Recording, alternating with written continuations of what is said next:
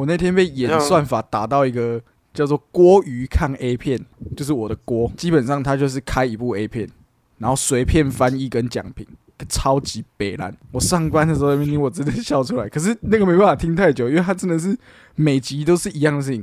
好，我们现在来看一下这个素人女高中生啊。那现在哦，要准备脱衣服了。他说：“哇，学长你这个好大哇！现在就开始脱衣服了吗？哇，看我开始兴奋起来了。哦，看我等下传那个网址给你，我觉得超好笑。哦，现在这个呃，这个人妻啊，这个人妻他说：哇，你是来收电费的吗？然后就有点像多米多罗声音，可是又没有那么北蓝。”我正要讲这件事情，你刚才在讲的那种口语表达方式，真的很像多米多罗，只是没有那个鼻音，你知道？而且多米多罗也是仅凭一人之力就扳倒了台湾的蔡阿嘎。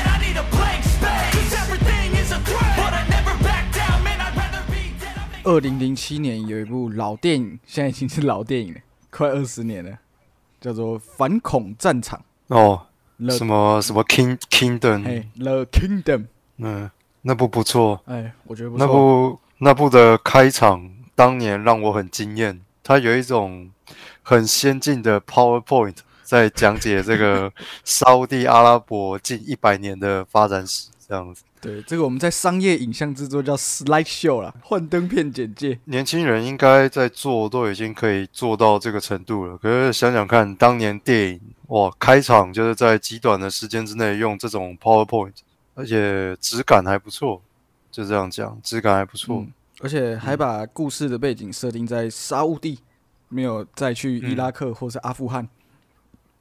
嗯，反正就是美，简单来说。美国人，美国村呐，就是当美国企业住在那边有一个眷村，然后被攻击了，所以 FBI 就希望派人过去调查，然后当地有一个警察来协助这样子。嗯，凡是有美国人的驻地的话，那个地方都属于那个美国的土地。对，那。你等于如果在那个土地上面有发生任何刑案的话，那就需要有跨州的官方单位。那跨州的官方单位就是联邦调查局，所以才会是他们去调查这整件事情。福伯勒，对对，福伯勒，所以 Sicar Sicario 也是一样。对哦，我觉得最近因为前一阵子我们一直讲说一直在看搞笑片嘛，然后刚好这一两周 Netflix 的演算法又突然跳出来，我就想，哎。看了这个《The Kingdom》之后，又想要回回味一下这个导演之后的几部作品。他从因为导演是 Peter Berg 嘛，就是那个《超级战舰》《红衣行动》，然后《爱国者行动》都是他，所以他一共跟马克华伯格合作了五次，等于是马丁跟里奥纳多这样一个感觉啦。嗯。我觉得他有一点可惜吧，他打从那个什么跟巨石强森那个时候开始浴血丛林哦，他的第二部导演作品，那个时候他个人的风格就有一点快要出来了。可是到后来他居然被派拉蒙找去拍超级战舰，对不对？对。然后我就我就觉得超级战舰完全就是对他的一个侮辱，因为。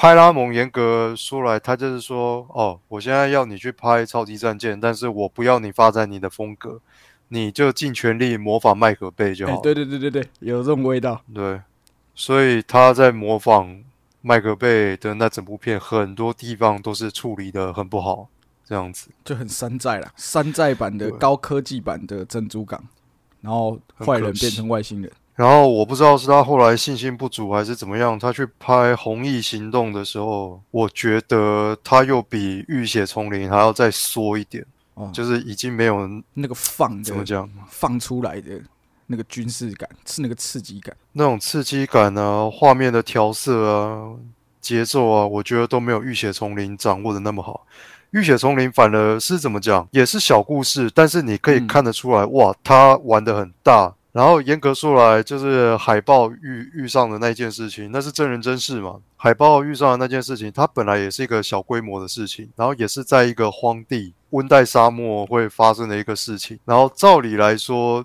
你有过《浴血丛林》的经验，你来拍这个，哦，你应该也可以拍到很好看。可是我觉得《红翼行动》给我的感觉就是软软的，就是也不刺激，然后没有戳到痛点，烧到痒处。对啊，怎么讲？我觉得他们那些海豹队员们就是在那边互相扶持，要支持下去的。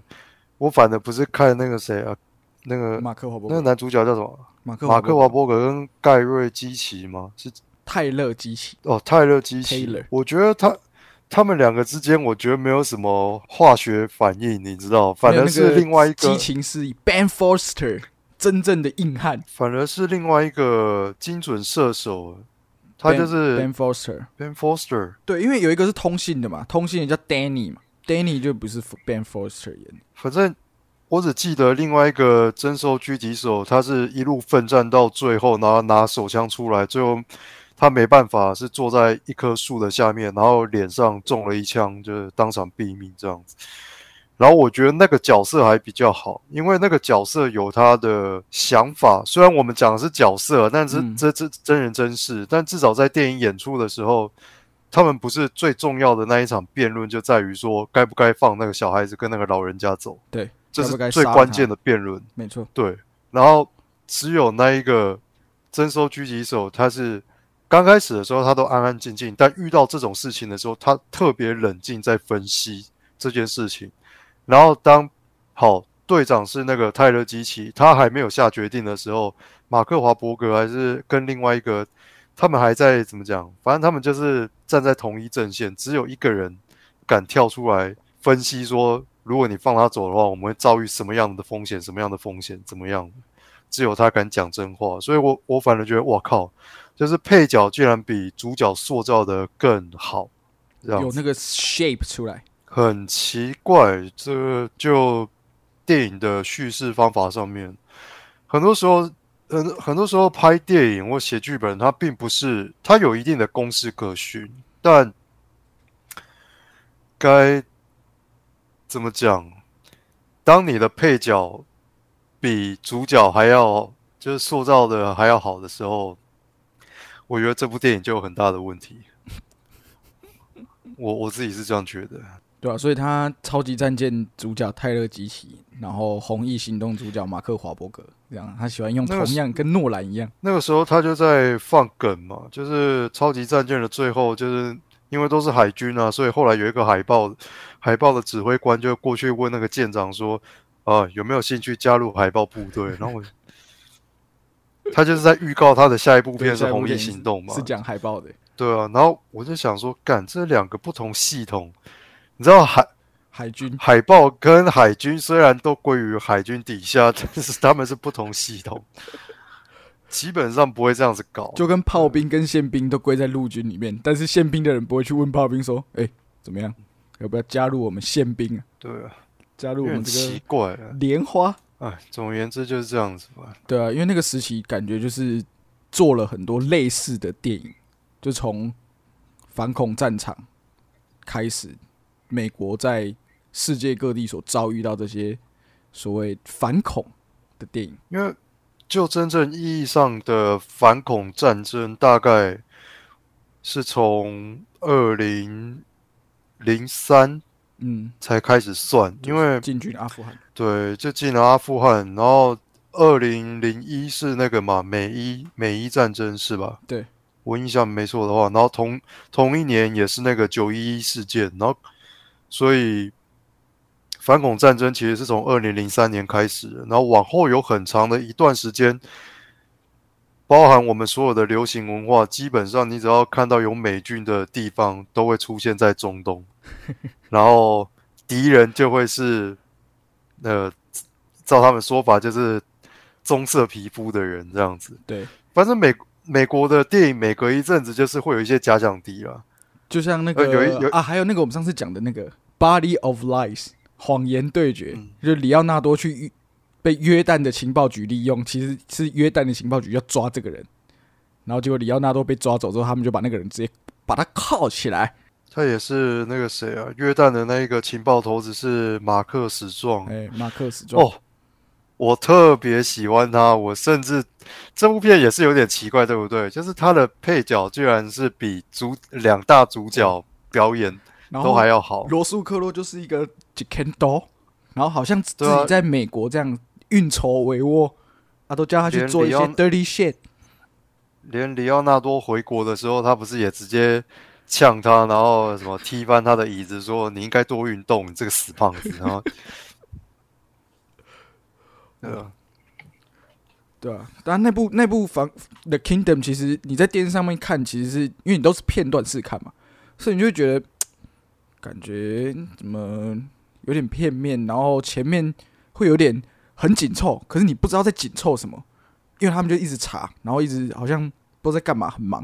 可是到最后那个从从公呃公路开始，然后到他们追，经过街区，经过城市，然后追到那个什么一个聚集的区，我们就讲类贫民区啦，就那个恐怖分子躲的地方嘛。哦，那段很好看诶、我对整部片的印象，我反而是觉得在最后决战的时候没有玩的很大，然后就军事上面，就军事层面上，我个人是觉得很奇怪，就是嗯，OK，他们都是 FBI，他们是 对，对我这样想想讲，他们是一同一组人来的，结果他们穿的防弹背心都不一样，然后他们用的枪也不一样，然后我就想，你们这个装备都没有在统一的，然后你们后勤补给会很困难。而且他们一这开始武器就被收走了，武器收走，可是他们后来还是要拿，还是要有枪啊。但是他们公发拿的枪，那个口径全枪型跟口径是完全都不一样。哎然后你说一直在捡恐怖分子的枪，你你说你说怎么讲？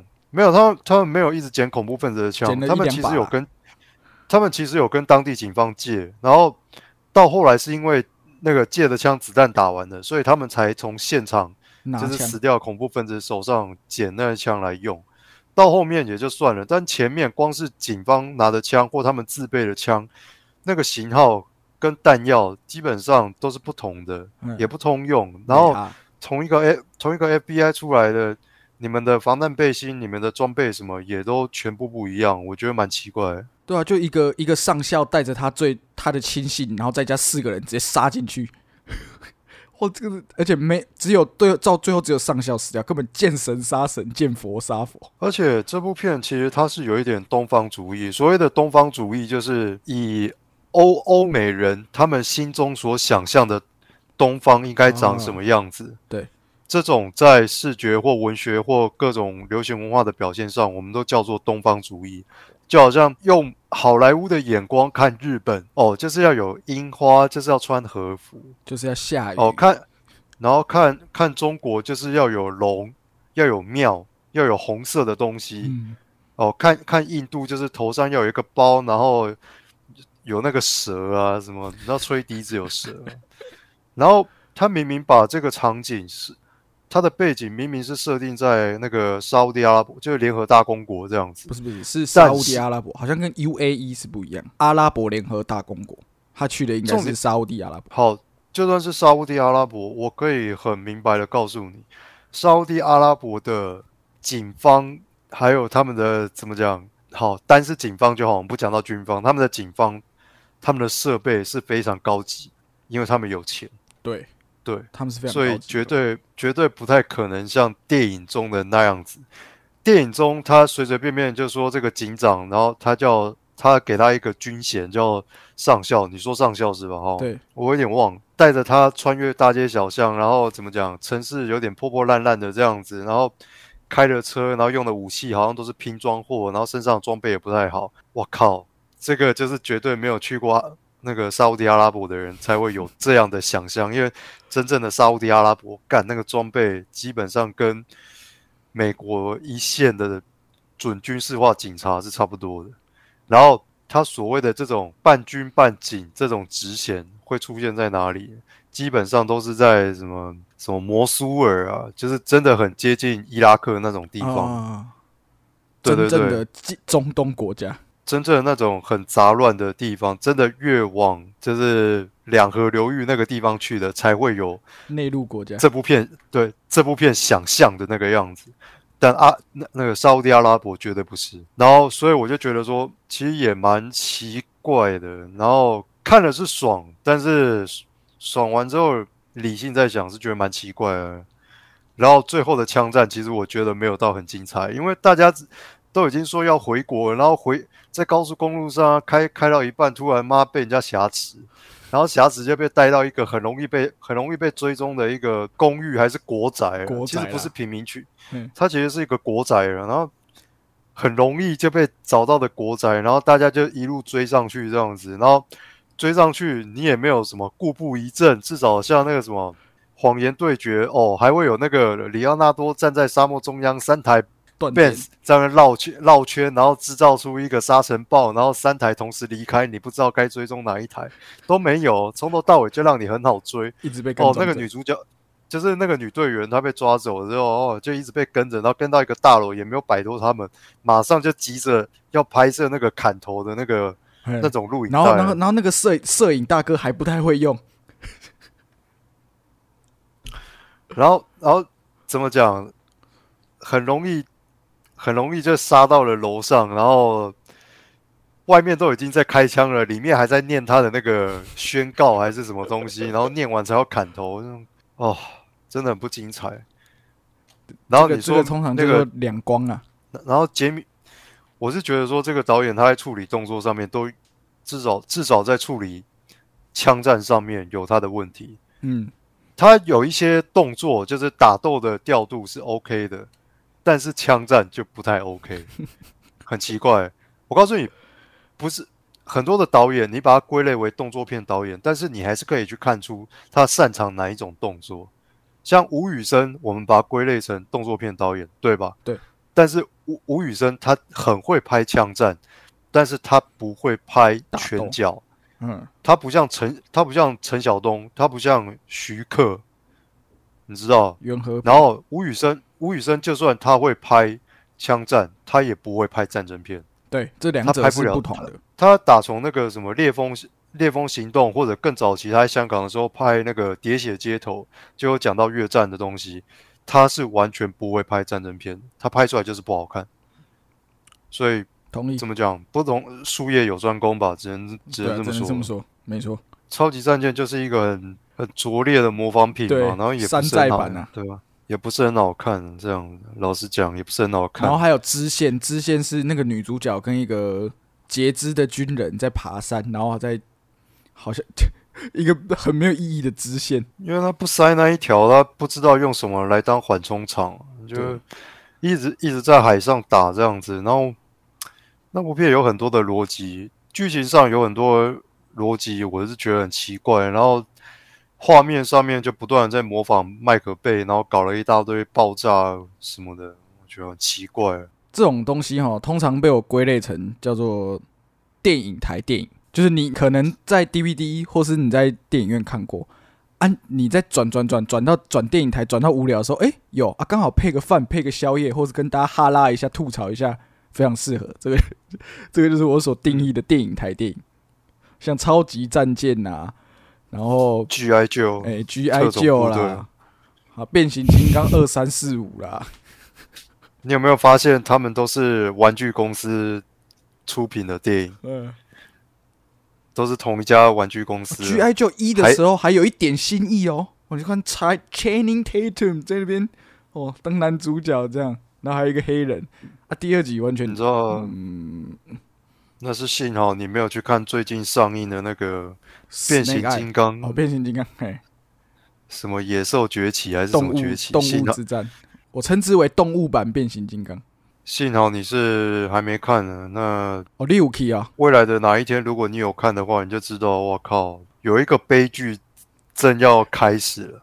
有一个悲剧，它正要 哎、开始。他不是被影评说，就是去去麦可被脉络化之后，是有回归到原始的那个氛围。他们说叫去麦可被化这样，我不知道该怎么跟你讲。老实说了，但是你还是有给他机会，你还是有花钱给他一个机会。我有给他机会，但他自己不珍惜啊。所以还心中还是有期待，就跟我上次我们讲玩命关头一样，我心中还是有一点期待。我心里面想的是怎么样？我觉嗯得，我觉得变形金刚，我们就算前三集好了。前三集好二三集大家都会说，哎，怎么慢慢的往下滑，然后到了后面主角换成马克华伯格之后干，然后又进了中资，然后简直是拍的乱七八糟这样子。好，那一些我也就算了。可是第一集就是监制是史蒂芬史皮伯，然后麦克贝第一次尝试做这个东西，我觉得是很成功的，非常成功。我猜，在我猜至少是，我猜至少是因为史蒂芬史皮博很会抓节奏，嗯，所以他知道他来当监制的时候，他应该怎么去压麦克贝，让他在能爆的时候爆。然后不该爆的时候，你要稳一点，你不能一直让整部片。对，他有一点呼吸啦，就他那个节奏，就是像蹦蹦蹦之后，Sam 还是会有一些，比如说拿那个魔方啊，或是他在跟柯博文对话的一些文戏的部分。麦克贝他的问题就在于他不会拍文戏，他拍很紧的东西可以，必因为他是广告导演出身的吧？我猜，你都必须要在短短的三十秒，然后 MV 就是四五分钟嘛，你必须在。这么短的时间之内，然后对在视觉上面给人最大的冲击，或者然后才能留下印象，所以他的专长就是这个。可是他的文戏都处理的很不好，所以他处理文戏的方式，他就把文戏当成动作戏在拍，所以他的文戏就是以吵架区居多。你有发现吗？就 Sam 就是每一个一直在发神经这样。对，Sam 在发神经啊，或者跟爸爸吵架，或者像 Bad Boys，他也是啊。这两对搭档基本上没有什么好好讲过话的时候，都在吵架，都在吵架，不然就在瞎扯一些有的没有的。然后队长在骂人，或者是大家在讲解一个情报的时候，就是会有人出来瞎闹或怎么样。他就算处理文戏，都好像是他妈糖吃了太多的过动儿一样这样子。通常我们的怎么讲，写剧本会有一个节奏，通常是三紧一松啊，就是。有三个段落是推进剧情，但一定三连续三个拍子之后，就有一个拍子，它是会慢下来，就至少让观众是跟得上现在推进的那个速度，这样子。好的剧本应该是要这样子，当然剧本到最后会被拍、会被演出、被场面调度、被剪接，直到完成的时候，说不定都已经不是这个样子，但至少。一个合格的电影人应该有这样的基本的概念在。嗯，总而言之，麦克贝时代的变形金刚也就告一段落了。对，告一段。那我就想着说，我就想着说，好，那你宣布从大黄蜂开始，你等于是从等于是重启嘛？重启变形金刚。可是我觉得前面留下的影子还是太深，然后后面的人还不晓得重启该怎么做。所以就很奇怪，你知道？嗯，那个整个氛围跟调度是很奇怪的。我在看的感觉，无论是大黄蜂，或者是最近上映的这一集，他让我的感觉是，他拿不定主意，说我是要拍给小朋友看，还是哦大人也可以看。因为麦克被拍的，对，因为麦克被拍那个版本，加上史蒂芬史皮伯，基本上是全年龄向。大人看了会觉得哇靠，有有特种部队，有军队，有什么哦？这个场面调度、开枪什么，这些都很帅。然后小朋友是去看机器人嘛？当然这没有什么问题。但是新一版的导演、新一版的剧本，有的时候他在尺度的拿捏上，或者是角色的形塑上，我都想说，为什么大家的智商都降的这么低？好像有一点变，有比那个天尊低吗？第三集不是有一个天尊，他叫什么？我忘记了，我也忘了。你是说他长了一个蟑螂脸，是不是？蟑螂须那个原本是博派老 A，然后回来叛变的那个。我觉得变形金刚一直以来都有的问题，就是反派的智商都很低。对，尤其是天王星。除除了有一集，有一集那个谁啊，有一个星际猎人哦，他是专门来猎杀那个。他是宇宙佣兵啊，然后他的头可以直接变成一根炮。那一集的，我觉得他的智商还不错。嗯，可是我忘了那那是第五集还是第几集？应该是五或六。对，应该是吧。然后，好，到了重启的这个版本，我觉得不止反派的智商很低，连那个什么科博文，哦，对，连博连博博派全体连人类角色全体智商都很低，全体反制。全体反制。然后我就很我就很受不了这件事情，然后为了为了怎么样洗掉这种不达不达我预期的观影经验，所以我马上又又去看了《闪电侠》。这是以以您的这个这个一个习惯啊，要洗眼睛的一个习惯。对，然后我觉得《闪电侠》超级好看，超级好看，我个人评价。嗯，五颗星。然后虽然那个那个主角叫什么什么伊萨米萨勒，邪教伊萨米勒，对，虽然他本人争议很多，但是他的演技真的是，嗯，不错。还有米高基顿呢，你们需要帮助还有？米高基，还有有一些，还有一些人，那如果没看的就不方便再透露，那都属于彩蛋之一了。对谁啊？然后我因为上一次阿志有聊到，所以我也看了那个《玩命关头》。然后我对于他当时不是一直在夸赞那个摩摩亚？嗯，Jason m o m a 啊，啊，对，杰森摩摩亚水行，侠，我看了，然后我也觉得，干，他真的很厉害，嗯，就是不止他的表演哦，非常的疯癫，然后甚至他的声线，一个演员他讲话的声线表表达他情绪的方式，还有他的表情，哇，他真的很厉害，他真的是被怎么讲？他真的是被他的长相跟以前他的戏路给局限了。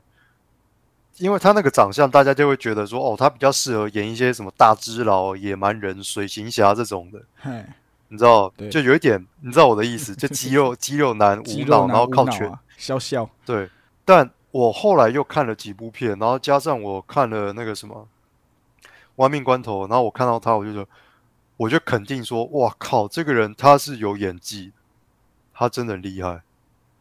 所以事不宜迟，该怎么讲？事不宜迟，哎明日马上进场。嗯，事不宜迟。哎，我那天又看的那个也是一样，是一个非常电影台电影啊。上次好像也有稍微提到，就是麦可贝的《劫命救护》。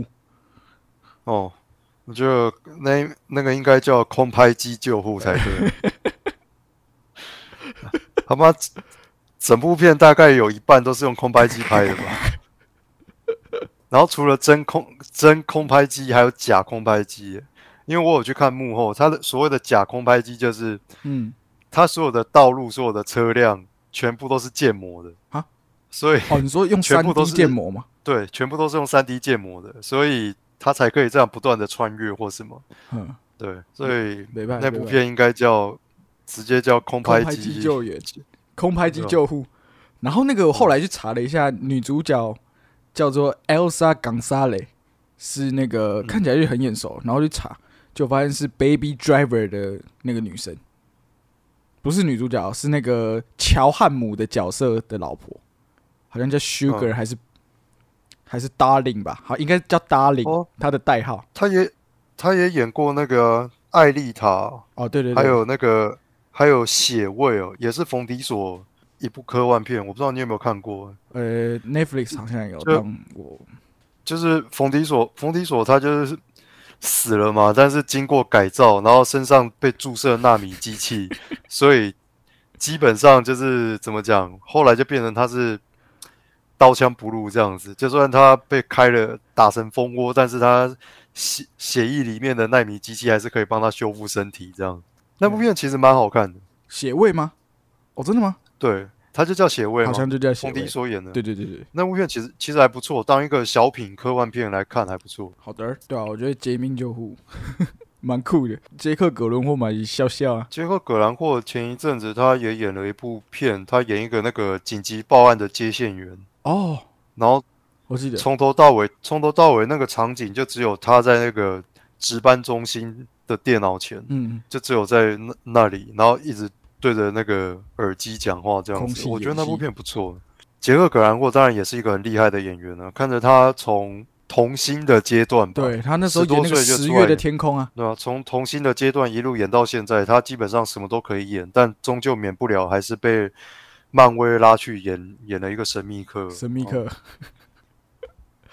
哦，那部叫《接线追气》啦，《The Guilty》。哦，台湾的片名其实都很难记。对啊，想不起来，我想不起来中文片名是什么。OK 啦，那今天的节目就先到这边。张哥推荐大家去看《水行侠》，好不好？今天就推荐闪电侠啊，水 闪电侠还是闪电侠？水行侠是饰演反派但丁的 Jason m o m a 啊，玩命关头 X，好不好？大家去看闪但电侠。是 但是水行侠 will return，哦，我超喜欢这不算漫威，我超喜欢漫威后面那个 这不算暴雷啊，是因为那个华纳他们早就已经公布了他们的计要下一划，目前 Part Two。对杰森杰森摩摩亚他有保留下来，嗯就是他的合约有继续嘛。对，OK，好了，那谢谢大家晚上的陪伴，我们下周见，我是朋友 我是关妙山，，See ya。我们真的会下周见吗？